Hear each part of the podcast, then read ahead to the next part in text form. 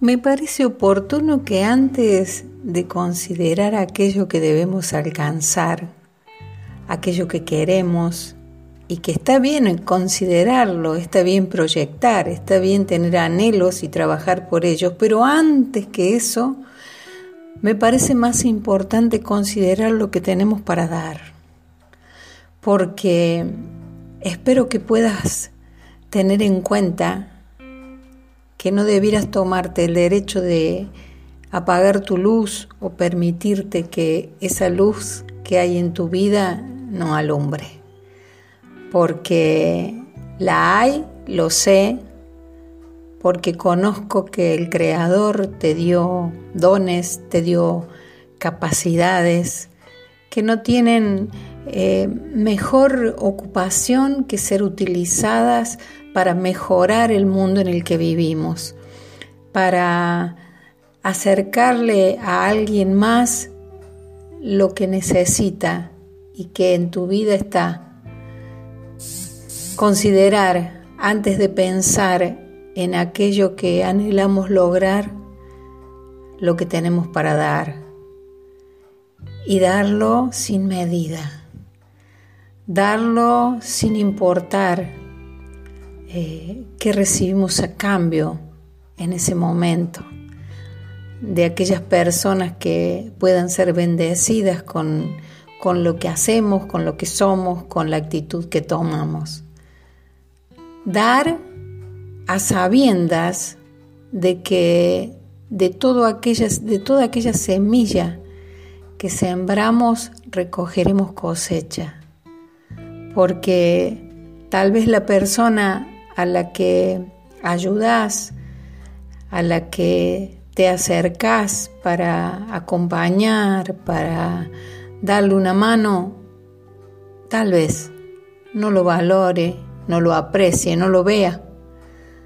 Pero sabes que Dios sí lo ve y siempre, siempre vuelve recompensa de aquello que hacemos o dejamos de hacer. Todo lo que decidimos hacer en la vida tiene consecuencias, buenas o malas, pero las tiene. Y redundan en beneficio o no de quien lo hace. De manera que hoy solamente quiero dejarte este mensaje a tu corazón. Considera tener proyectos, eh, anhelos de cosas grandes que podés lograr y alcanzar y trabajar por ello.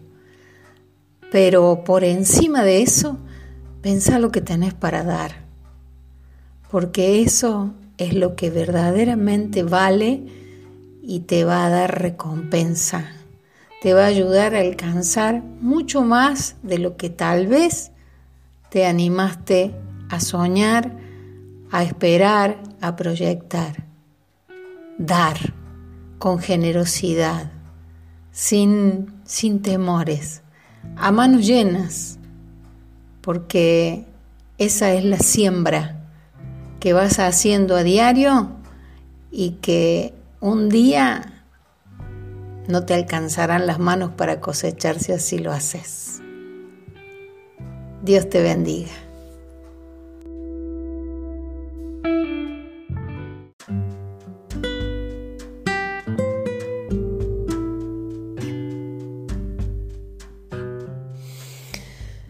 Es importante ser fuertes y tener una actitud siempre optimista, de mirar hacia adelante, de esperar lo bueno por venir.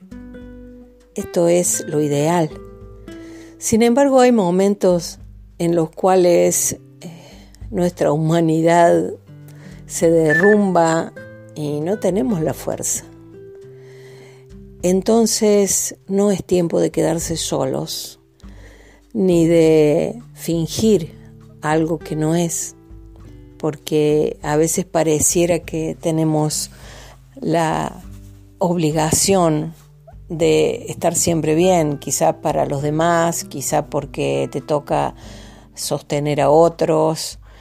Y sí, yo he comprendido que muchas veces cuando Mm, estamos en una necesidad, cuando tenemos eh, algo que nos pesa, que nos aflige, eh, buscar eh, ayudar a otros darle ánimo a otras personas, nos alienta a nosotros mismos, ¿sí? Porque esas mismas cosas que declaramos para otra persona, dándole palabras de aliento, van alentando nuestro propio espíritu.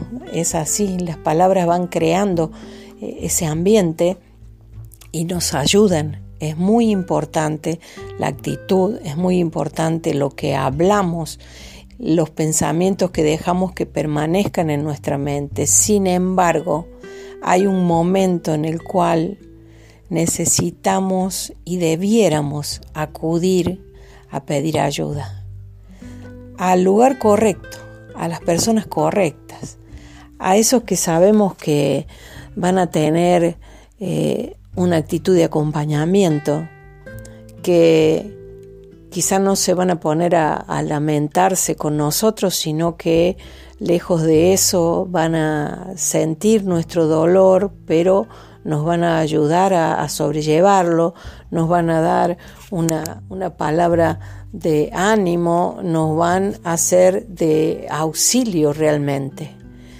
Y que en el momento de la angustia, de aquello que siento que no puedo superar, no me quede sola, sino que diga necesito ayuda. No está mal, no es de débiles pedir ayuda. Es humano sentir que en algún momento con algo no podemos. No somos menos por eso, no nos resta nada.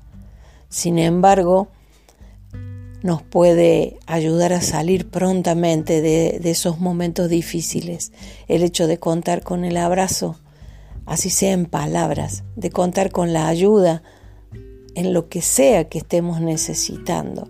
Y fundamentalmente, si sos persona de fe, no tener temor a pedir a Dios que aumente tu fe. Los discípulos de Jesús lo hicieron.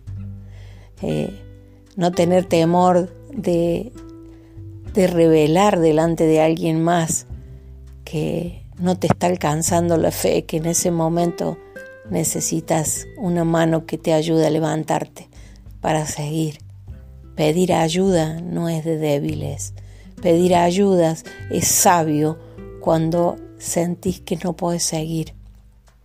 Porque esto también pasará y que sea de la mejor manera. Con la bendición de Dios.